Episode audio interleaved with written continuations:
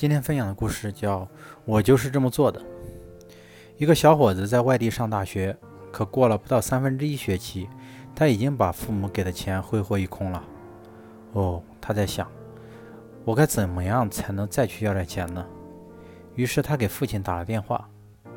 爸爸，他说，你肯定不会相信这里发生的奇迹。现代教育发展的多么快啊！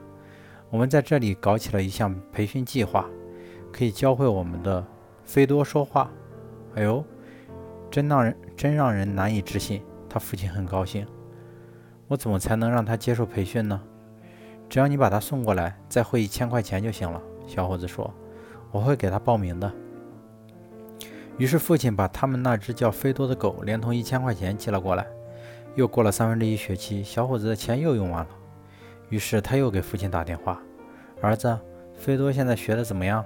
父亲问：“棒极了，他现在说起话来滔滔不绝。”小伙子说：“也许你不相信，但他们现在又开始了一项新的计划，他们准备教菲多读书识字。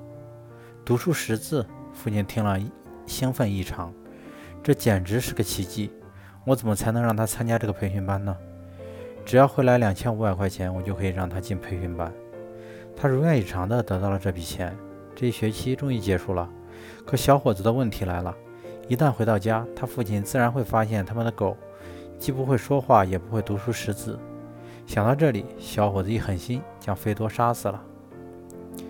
儿子回家了，父亲欣喜地问：“菲多在哪呢？我想听听他说话，看看他读书，我简直等不及了。”爸爸，小伙子阴沉着脸说道：“我要告诉你一个不幸的消息。”今早，当我都走出浴室时，菲多和往常一样坐在客厅的躺椅上读着晨报。然后他转身问我：“你爸还跟你爸还在跟橡树街那个年轻的红发女郎鬼混吗？”你给我宰了这畜生！净给我胡说八道！父亲气愤地说道：“我就是这么做的，爸爸。”